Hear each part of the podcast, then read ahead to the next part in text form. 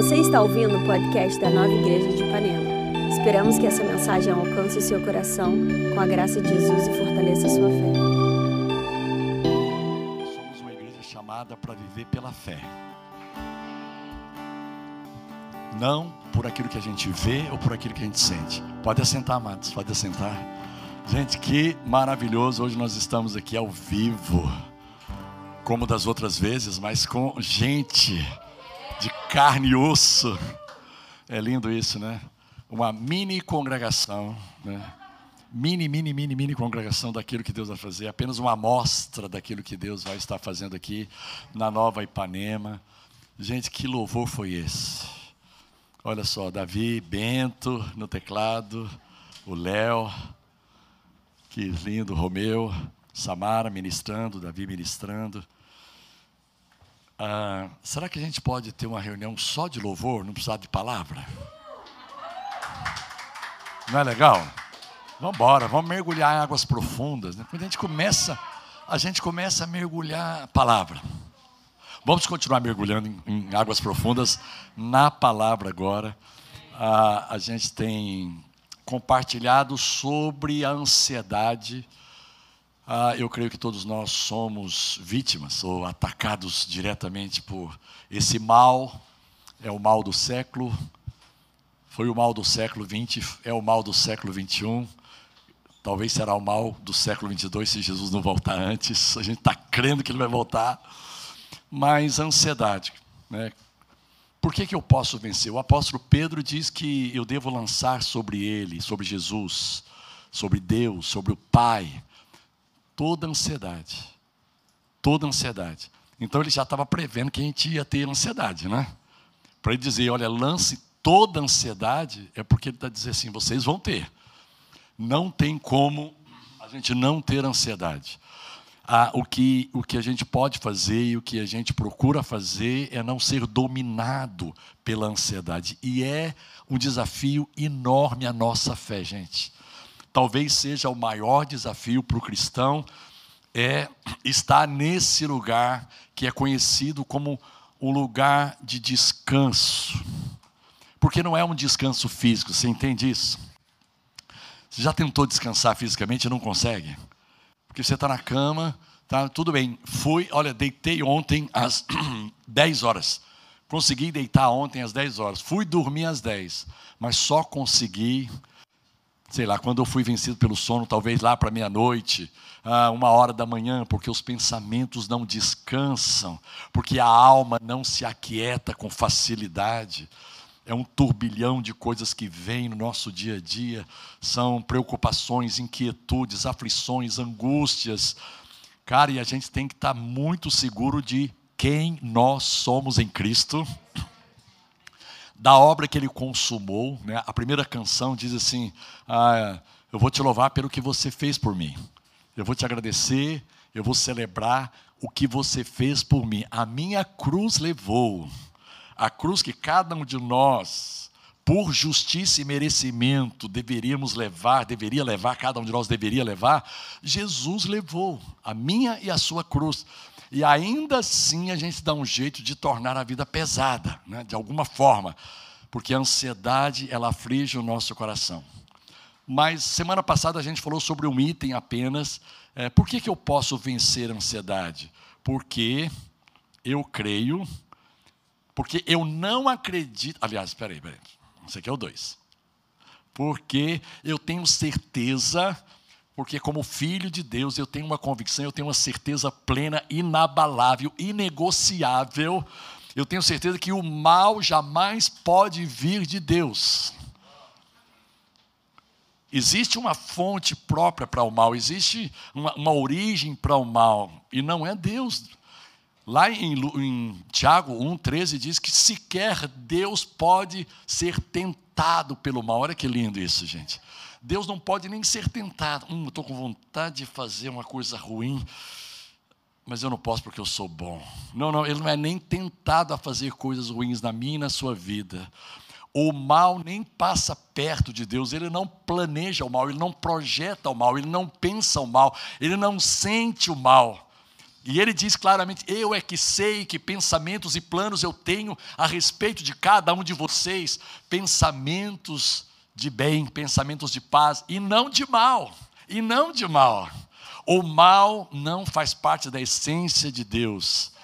Isso, isso, cara, dá uma tranquilidade enorme, porque muitas vezes as pessoas pensam assim, cara, eu acho que esse mal pode estar vindo de Deus para me ensinar uma lição. Tem o tal de ensinar a lição, a gente gosta de falar esse negócio, tá?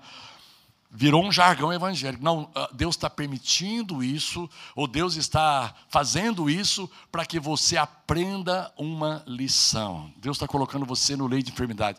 Cara, se for aprender lição, então todo mundo tem que ir para o leito de enfermidade. Né? Não tem ninguém que não, não precise aprender lição. Tem alguém aqui que não precise crescer, aprender alguma coisa de Deus? Mas isso não é, essa não é a, a verdade da palavra. Cara, eu vou dizer uma coisa para você. O quanto o quanto você pregar sobre a bondade de Deus ainda é pouco. Estou falando seriamente, as pessoas elas vêm impregnadas de uma religiosidade, de uma mentalidade de que tem hora que Deus é bom, mas tem hora que ele é ruim. Tem hora que Deus é bom, mas tem hora que ele fica nervoso e fica muito nervoso, e ele fica irado, e ele procura um para descarregar a ira. Também Deus tem que desabafar, gente. Ele, ele tem problemas. Não, não, não é assim toda a ira de Deus, todo o nervosismo de Deus, toda a irritabilidade de Deus foi descarregada no corpo de Jesus naquela cruz. Não sobrou ira nem para mim, nem para você. Não sobrou ira. Não sobrou ira. E, e, na verdade essa ira faz parte da justiça de Deus por causa do pecado. A consequência do pecado é a morte, e alguém pagou o preço por nós, morrendo no nosso lugar. Mas a, a, a segunda razão porque eu posso vencer a ansiedade que tenta se apoderar de mim é porque eu não acredito que estou passando por essa provação. Hein? Sabe essa provação que você está passando hoje? Pode ser na área física, pode ser uma luta contra os diagnósticos da medicina. A ciência médica não está a favor da sua saúde.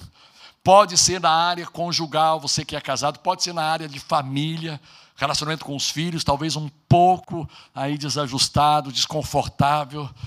Os pais, uh, gente, a gente não nasce, uh, a gente não casa e a gente não tem filhos já sabendo como criá-los. Muito do que Suedna e eu aprendemos de criação de filhos foi, foi com esse garoto aqui, né? Por quê? A gente foi orando, a gente foi buscando, a gente foi tateando, a gente foi se aconselhando, a gente foi para a palavra. A gente, Salomão tem um crédito enorme, né?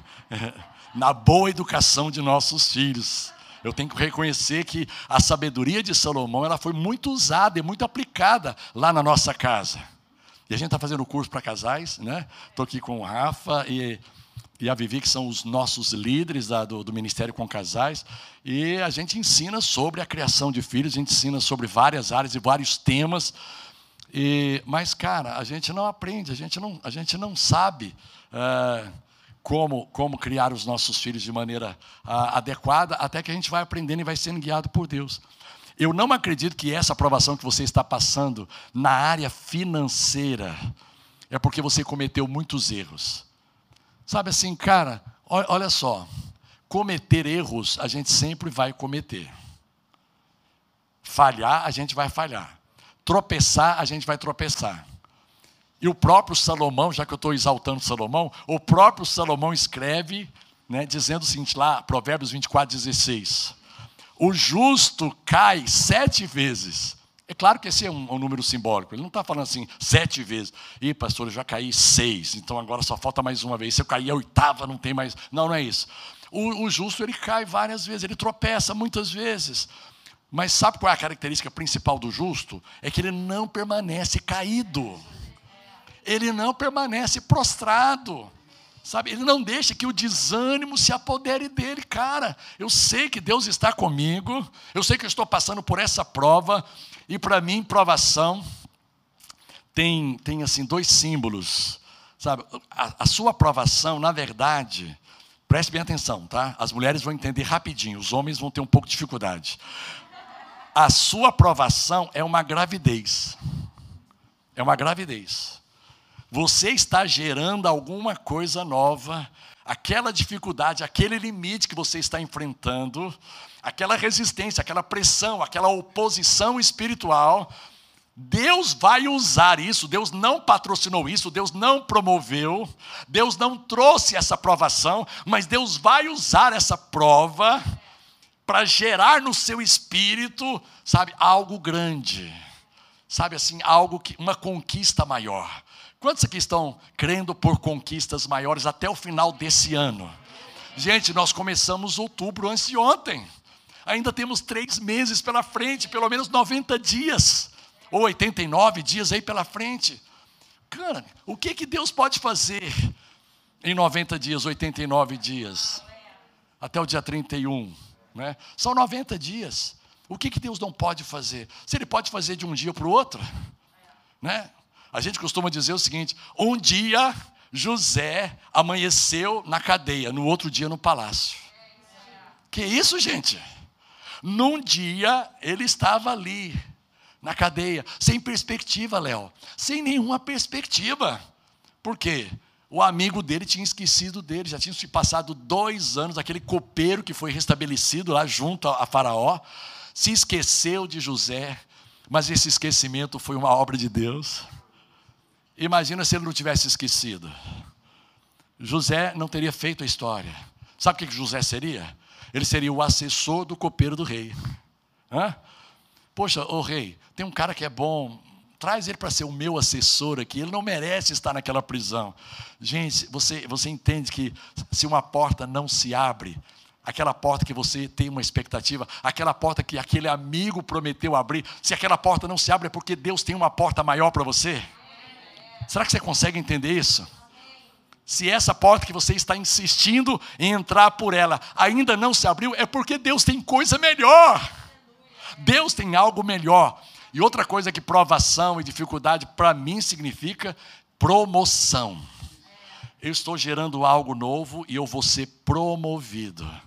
Olha só o que aconteceu com Sadraque, Mesaque e Abdinego, minha gente.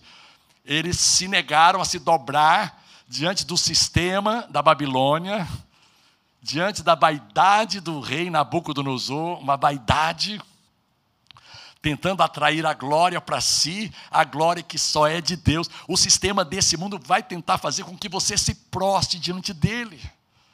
Sabe, se prostrando diante do dinheiro, diante da riqueza, diante da fama, não importa os meios, eu quero ter sucesso. Não importa sim, para nós cristãos importa muito. Sabe, porque o nosso sucesso tem que ser consequência da bênção do Deus Todo-Poderoso. E Deus não vai abençoar coisas escusas. Deus não vai abençoar coisas tenebrosas. Deus não vai abençoar coisas desonestas. Deus vai abençoar coisas íntegras e honestas e, e, e coisas boas, tá? Coisas verdadeiras. Então, a bênção do Senhor é que vai nos enriquecer, como diz Salomão. A bênção do Senhor enriquece. Cara, essa, essa prova aí não é porque você deu pressa para o diabo. Essa, essa prova aí não é porque Deus está te ensinando a lição. Essa prova é porque Deus quer promover você. Essa prova é porque Deus vai te tirar desse lugar de comodismo, sabe, essa zona de conforto que não te faz mais bem. Eu sei que você está tremendamente apegado a essa zona de conforto, mas meu irmão, quero te dar uma ótima notícia. Você vai sair dessa zona de conforto. Pela graça de Deus, pela bondade de Deus, por essa aliança amorosa, como disse aqui o Rafa, essa aliança amorosa, recebe, essa aliança amorosa que Deus tem conosco e nós devolvemos em amor essa aliança para com o nosso Pai. Cara, tem coisas novas para acontecer. E daqui até o final do ano é muita coisa que vai acontecer. É muita conquista que ainda te espera, em todos os aspectos. Cara, olha só, inclusive, viu, bem baixinho aqui, na área sentimental. Eu ouvi um glória a Deus assim, bem assim, até aliviado. Glória a Deus. Deus move em todas as áreas, gente. Aquilo que é importante para mim é importante para Ele. Não é verdade? Você que é pai, você que é mãe, você sabe disso. O que é importante para o seu filho é importante para você.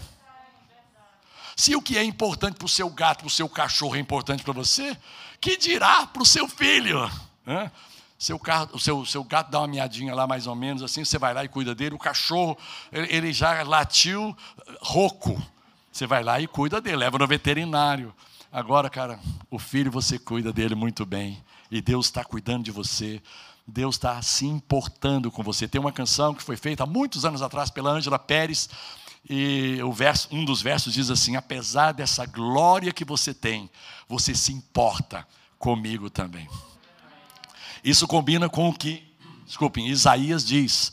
Isaías diz que o nosso Deus ele habita num alto e sublime trono, ele habita na eternidade. Isaías 57, 15. Ele habita na eternidade, ele habita num lugar de glória, fisicamente inacessível, geograficamente inacessível, mas ele habita também com o contrito e com o humilde de coração, aquele que se apresenta diante dele com o coração aberto para ouvir a sua palavra.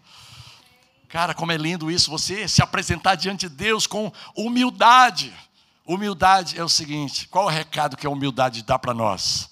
O recado da humildade é o seguinte: eu quero aprender, eu não sei tudo. O recado do orgulhoso é o seguinte: eu não preciso aprender nada, eu já sei de tudo. E a Bíblia diz que Deus resiste ao soberbo. Mas já que você não quer aprender, tudo bem. Mas Ele dá graça ele concede graça e favor aos humildes. Aos humildes. Aqui em João 9, versículo 1 a 3, é muito interessante. Enquanto caminhava, Jesus viu um homem cego de nascença. Seus discípulos, que ainda estavam debaixo de uma mentalidade de meritocracia, disseram assim: Cara, esse cara mereceu. O pecado dele deve ter sido horrível, porque ele nasceu cego a mentalidade da religiosidade apontava para isso. Apontava para algum tipo de brecha, algum tipo de pecado, algum tipo de erro grave. E eles perguntaram: Rabi, por que, que esse homem nasceu cego? Por que, que essa desgraça aconteceu com esse cara? Foi por causa dos seus próprios pecados ou dos pecados de seus pais? Cara, para ele nascer cego e ser, ter sido por culpa dele, pecado dele, só se ele pecou no ventre. Né? Enquanto estava sendo ali gestado, não tem muita lógica, né? O pecado de seus pais, tudo bem, aquela visão de maldição hereditária. Os pais pecaram, os avós, os bisavós, os tataravós, os tetravós, e vieram trazendo maldição e alcançaram esse garoto. Mas Jesus respondeu: nem uma coisa nem outra. Nem uma coisa nem outra. Vocês estão fazendo a pergunta errada. A pergunta é o seguinte, cara, se ele nasceu assim, se ele está nessa situação, o que que pode ser gerado a partir daí? O que que pode ser produzido a partir dessa desgraça, a partir desse caos, a partir dessa desorganização total, a partir dessa escuridão? Rafael leu um versículo para nós aqui. A luz prevaleceu sobre as trevas a luz prevalece sobre as trevas. Veio a luz e as trevas não prevaleceram sobre ela. Cara, ele foi, ele está assim, para que Deus possa operar algo extraordinário. Para que Deus possa mover de uma forma maravilhosa. Para que vocês vejam a manifestação do mesmo poder que ressuscitou Jesus dentre os mortos. Porque Deus é poderoso para fazer infinitamente mais. Alguém acredita nisso aqui, gente? Ele é poderoso. Deus não aposentou amados. No século 21, Deus não se cansou da humanidade e resolveu pedir aposentadoria para o INSS. Deus não está aposentado. Não está aposentado. Jesus Cristo é o mesmo ontem, hoje e o será eternamente. O mesmo Jesus que ressuscitou Lázaro é o mesmo Jesus que está na sua situação de prova e dificuldade para fazer algo além da sua imaginação. Além da sua imaginação. Isso aconteceu para que o poder de Deus se manifestasse nele. Você sabe por que, que você está nessa situação? Você sabe por que, que Deus permitiu isso? Deus permitiu, óbvio. Porque tem duas coisas que Deus não interfere. Tem duas coisas que Deus não interfere. No ataque do diabo, o diabo vai te atacar quantas vezes ele quiser. Presta atenção ele já está autorizado a atacar você com dardos, com setas, sabe, com, com é, setas, com laços, sabe, com astúcias, com ciladas. Atacar você é uma coisa, prevalecer sobre você aí é outra coisa completamente diferente. Não adianta. Não adianta alguém chegar para mim, ou, ou para o Timóteo, ou para a Reniel, ou para a Suede, ou para qualquer um de nós, e dizer assim, pastor, o Timóteo, o Reni, Bené, Suedna, Rafa, a Vivi, eu posso pedir para vocês orarem para que eu não seja mais atacado pelo diabo na minha vida? Deixa eu dizer uma coisa para você. Até quem não é de Deus é atacado, gente. Claro que a prioridade da, da, do, do, do inferno é atacar os filhos da luz. A prioridade do inferno é atacar os filhos da luz. Mas os homens são atacados. Os homens estão debaixo da opressão do diabo. Só que assim, o diabo, como ele já tem um domínio, então é mais fácil mantê-los debaixo desse domínio. Agora nós não, nós somos atacados. Mas qual é a boa notícia que eu quero dar para você nessa manhã, ou nessa tarde, ou nessa noite, ou nessa madrugada que você está me ouvindo aí, me, me vendo? É que se por um caminho eles vierem, por sete, eles fugirão. Ou eles, pelo menos, eles poderão. Ah, você tem o direito de fazer com que os seus inimigos que estão atacando você, com pensamentos que não têm nada a ver com a bondade de Deus, com sentimentos que não têm absolutamente nada a ver, não foram brotados por Deus na sua alma, com atitudes que não têm nada a ver, com motivações e intenções que não têm nada a ver. Esses ataques do inferno, essa pressão do diabo, é para desestabilizar a sua fé e tirar você desse lugar de descanso, esse lugar de vitória, onde você está reinando com Cristo em vida. Cara, e outra coisa que Deus não vai interferir é nos ataques do diabo, do mundo espiritual. E outra coisa que Deus não interfere são nas suas escolhas. Vamos dizer que, juntando, olha só, o ataque do diabo, mais escolhas erradas, você foi lá para o caos. Não se desespere. Deus ele tem intimidade com o caos. Hã?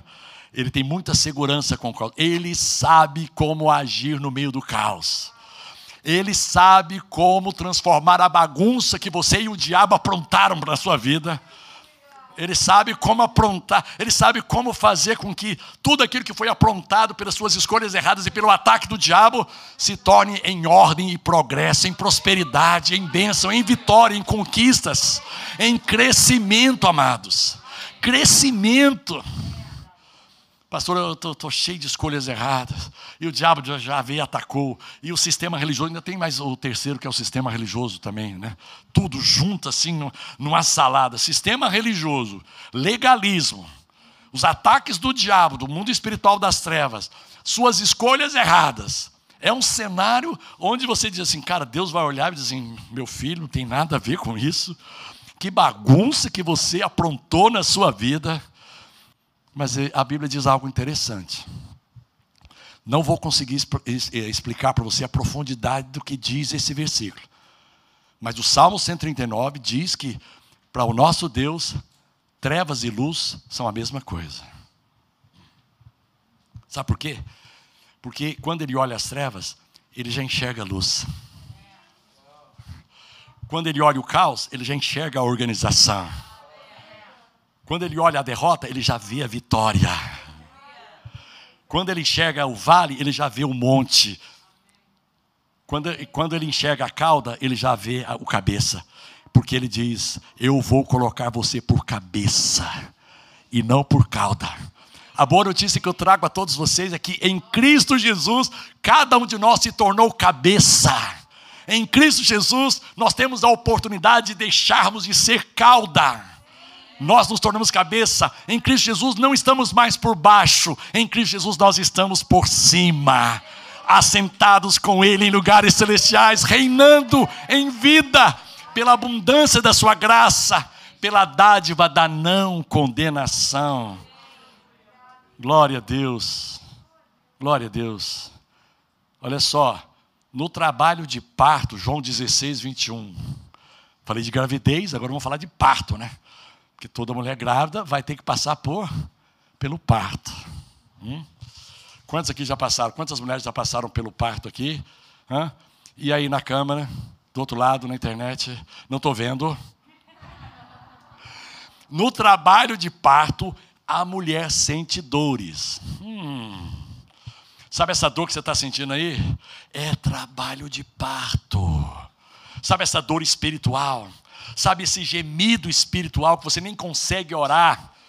E a Bíblia diz que a gente não sabe nem como orar como convém, mas que a gente ora com gemidos. O Espírito ora através de nós com gemidos inexprimíveis. Tem hora que o que vem é só línguas estranhas, você vai orando em línguas, você não consegue traduzir para o português, ou para o inglês, ou para o espanhol, ou para o hebraico, ou para o grego, a sua oração, você ora no idioma do Espírito, porque você está gemendo, porque você está dando a luz a algo que vai marcar a sua vida, vai marcar a sua família, vai marcar a igreja local, vai marcar a Zona Sul, vai marcar o Rio de Janeiro, vai marcar a região sudeste do Brasil, vai marcar o Brasil e vai marcar as nações da terra. Pede-me e eu te darei as nações por herança, e as extremidades da terra. Pede nova igreja em Ipanema, as nações por herança o que acontece aqui, hoje aqui nesse lugar, amanhã lá embaixo, gente.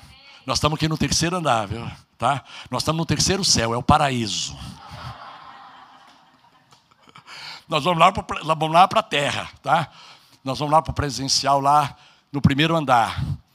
Cara, e o que vai acontecer a partir daqui vai tocar nações. Vai tocar nações esta palavra, sabe, esse estilo de vida caracterizado pela, a, pela a maneira prática da igreja local, aqui Nova Igreja Ipanema, vai marcar os continentes. Para a glória de Deus, gente. Não é para a glória do, do, pastor Maurício Fragari, que é o nosso presidente, não é para a glória do pastor Timóteo, para a pastora Rene, que são os nossos sêniores. Não é para a glória deles, é para a glória de Jesus. No trabalho, de parte da mulher sente dores, mas quando o bebê nasce, oh, está quase nascendo, gente. Nós estamos no sétimo mês, olha aí, faltam mais dois meses. A sua angústia dá lugar à alegria, pois ela trouxe ao mundo uma criança. Bom demais. E o Salmo 23, 4, 5, eu amo esse salmo, né? Diz assim: Ainda que eu ande, mesmo quando eu andar pelo escuro vale da morte, eu não terei medo pois você está do meu lado. A tua vara e o teu cajado me, me protegem. Sabe o que é vara e cajado? Palavra. A tua palavra. Vara e cajado apontam para o ministério da palavra de Deus, a palavra que te protege, a palavra que te corrige, a palavra que te educa, a palavra que te disciplina, a palavra que mostra para você o caminho por onde você deve andar e quais as atitudes que você deve ter no seu dia a dia. Ela vai proteger você, ela vai corrigir você. Sabe, o vale fala de correção de rotas, pela palavra de Deus. Ouça a palavra de Deus. Deus não te disciplina através de uma doença, Deus não te disciplina através de um acidente de carro, Deus não te disciplina através de um divórcio traumático. Sabe, Deus te corrige e te educa através da sua palavra, revelada no seu coração pelo Espírito Santo. É assim que Deus dirige, é assim que Deus se aperfeiçoa, é assim que Ele acrescenta maturidade ao seu caráter. Preparas o versículo 5. Olha o que, que Deus está fazendo, Ele está preparando um banquete para você.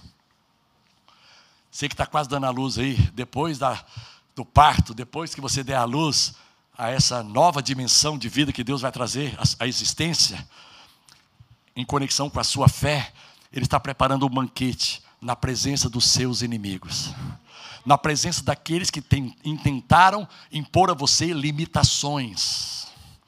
Cara, é tempo de romper limites, gente. Esses próximos 90 dias serão determinantemente dias de rompimento de limites na minha e na sua vida, em todas as áreas na área espiritual, na área intelectual, na área mental, na área emocional, na área sentimental, na área social, de sociabilidade, relacionamentos, na área física, na área financeira, profissional, ministerial. Todos os aspectos da sua vida serão contemplados por um rompimento, por uma expansão na sua capacidade de enxergar mais longe. Expansão na sua capacidade de enxergar mais alto, enxergar mais profundamente enxergar aquilo que está por trás das circunstâncias e as situações que tentam apavorar você. Tentam apavorar você. Vamos lá? Os músicos Subam, por favor. Ah, não, subam não. Venham. Já estou falando profeticamente, irmãos. Vai ter um palco, vai ter um tablado, tá? Glória a Deus por isso. Me entusiasmei, já acabou o tempo. Uh, vamos orar? Vamos orar? Vamos ficar em pé? Como Deus é bom, gente. Como Deus é bom. Vamos cantar a bondade de Deus? Ou vamos cantar Tu estás aqui nesse lugar agindo nos corações? Vamos cantar um refrão aí. Mesmo que eu não veja, eu sim. Mesmo que eu não veja, eu creio. Mesmo que eu não sinta, eu creio. Meu Deus está agindo em meu favor. Deus está. Levanta a tua voz e declara isso. Mesmo que eu não veja, com os olhos naturais. Mesmo que eu não sinta, eu creio. meu Deus está. Agindo em meu favor. Agora pensa naquilo que você está cantando. Vamos lá. favor. Pensa nisso. Mesmo que eu não veja, eu creio. Mesmo que eu não sinta, eu não dependo dos meus sentimentos. Meu Deus está agindo. em meu Uh! Agora com toda a confiança, com toda a tua confiança, declare: mesmo que eu não veja, eu creio. Mesmo que eu não sinta, eu creio. Meu Deus está agindo em meu favor. meu Deus está. A última vez, de coração, mesmo que eu não veja, Que eu não veja, eu creio. eu creio. Mesmo que eu não sinta, eu creio. Meu Deus está. Agindo em meu favor. Mais uma vez. Mesmo que eu não veja, mesmo que eu não veja, eu creio, eu creio, eu creio. não sinta, eu creio. Meu Deus está agindo em meu.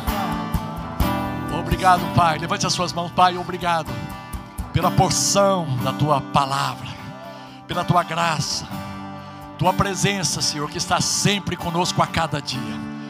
Fortalece a cada um de nós nessa semana. Seja uma semana de conquistas, uma semana de vitória, uma semana de avançarmos e crescermos na tua presença em todas as áreas. Protege, cobre dos ataques do mundo espiritual. Guarda-nos de escolhas erradas. Guarda-nos da religiosidade, daquela mentalidade, Senhor, presa à lei, ao legalismo. Dá-nos um coração livre para extrair toda a tua bondade nessa semana, para experimentarmos a tua bondade em nossas vidas, em nome de Jesus. Aleluia. Uma semana abençoada. Valeu, gente. Obrigada por ouvir esta mensagem.